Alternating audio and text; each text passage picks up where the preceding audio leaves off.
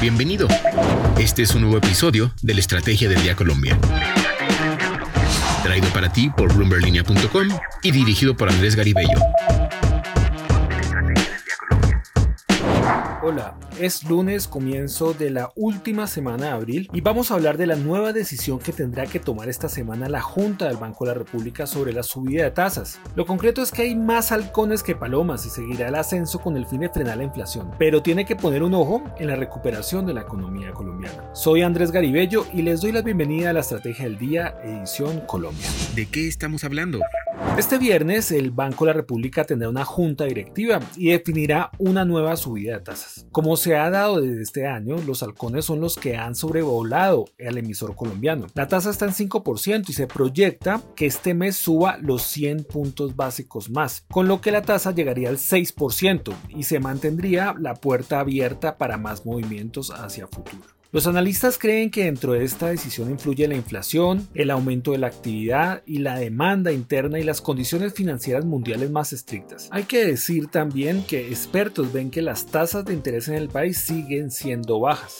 Cabe recordar, y si vamos hacia atrás, el Banco Central aumentó la tasa de política en 100 puntos básicos al 5% en marzo, principalmente debido al deterioro de las perspectivas de inflación. En esa ocasión, dos miembros de la Junta votaron a favor de un aumento de 150 puntos básicos. De todos modos, el Banco de la República tiene el deber de frenar la inflación en el país. Y con esta decisión, muy posiblemente de aumentar 100 puntos en esta reunión del 29 de abril, se busca atajar la fuerte alza de precios en Colombia que subió al 8,53% en marzo, desde un 6,94% en enero. Esta cifra estuvo por encima de lo que esperaban los analistas y el mercado. Lo que debes saber. Y antes de comenzar los tres datos de este lunes, hay que decir que no se pueden perder el listado que hoy se revela en Bloomberg Línea con los nombres de las 50 mujeres de impacto de Latinoamérica. Entre las empresarias colombianas están, por ejemplo, María Lorena Gutiérrez de Corfi Colombiana, Claudia Bejarano, presidenta de El Cerrejón, Viviana Taboada, codirectora del Banco de la República, y nuestra Sofía Vergara, la actriz y empresaria que ahora está invirtiendo en startups latinoamericanas. Y bueno, ahora vamos con los cuatro datos para empezar este lunes. El primero, la tasa representativa del mercado amanece en 3.819 pesos con 7 centavos. El pasado viernes el peso colombiano cayó frente al dólar y subió la barrera de los 3.800 después de varias semanas. El segundo dato, hoy se conocerá cómo queda finalmente la tercera OPA de Lon Gilinski por el grupo Sura. Hasta el viernes pasado se habían recibido el 1,38% y el objetivo de la familia de los banqueros es mínimo llegar al 5,2% y un máximo de 6,5%. La familia ya tiene el 31,5% de las acciones y su meta es alcanzar al menos otra silla de junta. En el caso de la OPA por Nutresa, que va hasta el 16 de mayo, la situación es compleja ya que los independientes de Argo le dijeron no a venderles a los Gilinski y en los de Sura no hubo quórum. El tercer dato, Emmanuel Macron es reelegido como presidente de Francia, con una plataforma pro empresa y pro Unión Europea. Le ganó a la ultraderechista Marine Le Pen. El euro abrió más fuerte frente al dólar en las primeras operaciones de Sydney. El riesgo de una victoria de la candidata de extrema derecha había mantenido a los inversores en vilo y algunos predijeron que los activos europeos podrían sufrir una venta comparable a la crisis del euro o al Brexit. Y el cuarto dato, Bloomberg conoció Elon Musk se reunió ayer domingo con los directivos de Twitter para ver una posible compra de la red social por 43 mil millones de dólares. Es por eso que al parecer la red social sí le suena el dinero del hombre más rico del mundo. En línea con América Latina.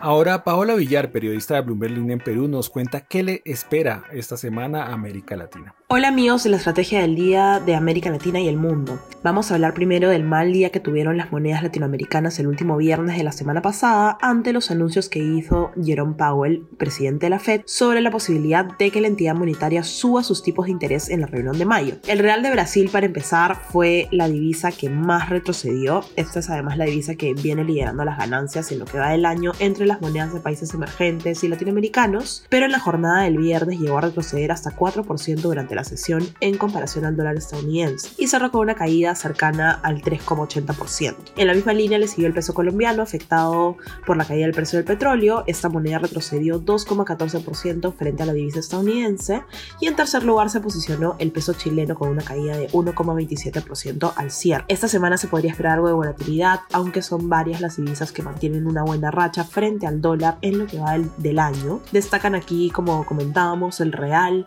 el peso colombiano, el peso uruguayo y el sol peruano. Mientras tanto se vienen algunas novedades en América Latina. Hoy en México se publicará el nuevo índice de actividad económica que probablemente aumentó un 2,05% interanual en febrero aunque implicaría una pequeña caída mensual después de tres meses consecutivos de alzas, de acuerdo con los analistas de Bloomberg. Hacia el final de la semana se va a tener resultados del PIB del primer trimestre de México y se esperaba un crecimiento de 1,1% respecto al 2021, manteniéndose aún por debajo del nivel prepandémico y en línea con la producción negativa. En Brasil, este miércoles se va a tener el dato de inflación que quedaría en 1,75% mensual y 12,05% a tasa interanual. Y en Colombia se proyecta que la reunión de política monetaria que se va a dar esta semana decida un aumento en la tasa de referencia de 100 puntos básicos a 6% y se mantenga la puerta abierta para más movimientos a raíz justamente de las presiones inflacionarias. Estas son las novedades que deben saber para iniciar bien informados este lunes. Espero que tengan una gran semana. Gracias Paola. Para tener a la mano la mejor información de actualidad, economía y negocios, entre al sitio bloomberlinia.com en nuestras redes sociales. Regístrese a nuestra newsletter diaria Línea de Cambio para conocer el cierre de los mercados de divisas. ¿Dónde la encuentra? Pues se va a www.bloomberlinia.com. En la sección mercados hay una subsección que se llama Dólar Hoy y ahí se puede suscribir. No olvide que acá está la información independiente que une a América Latina. Los esperamos mañana. Esta fue la Estrategia del Día Colombia. Dirigido por Andrés Garibello, producido por Arturo Luna y Daniel Hernández. Que tengas buen día.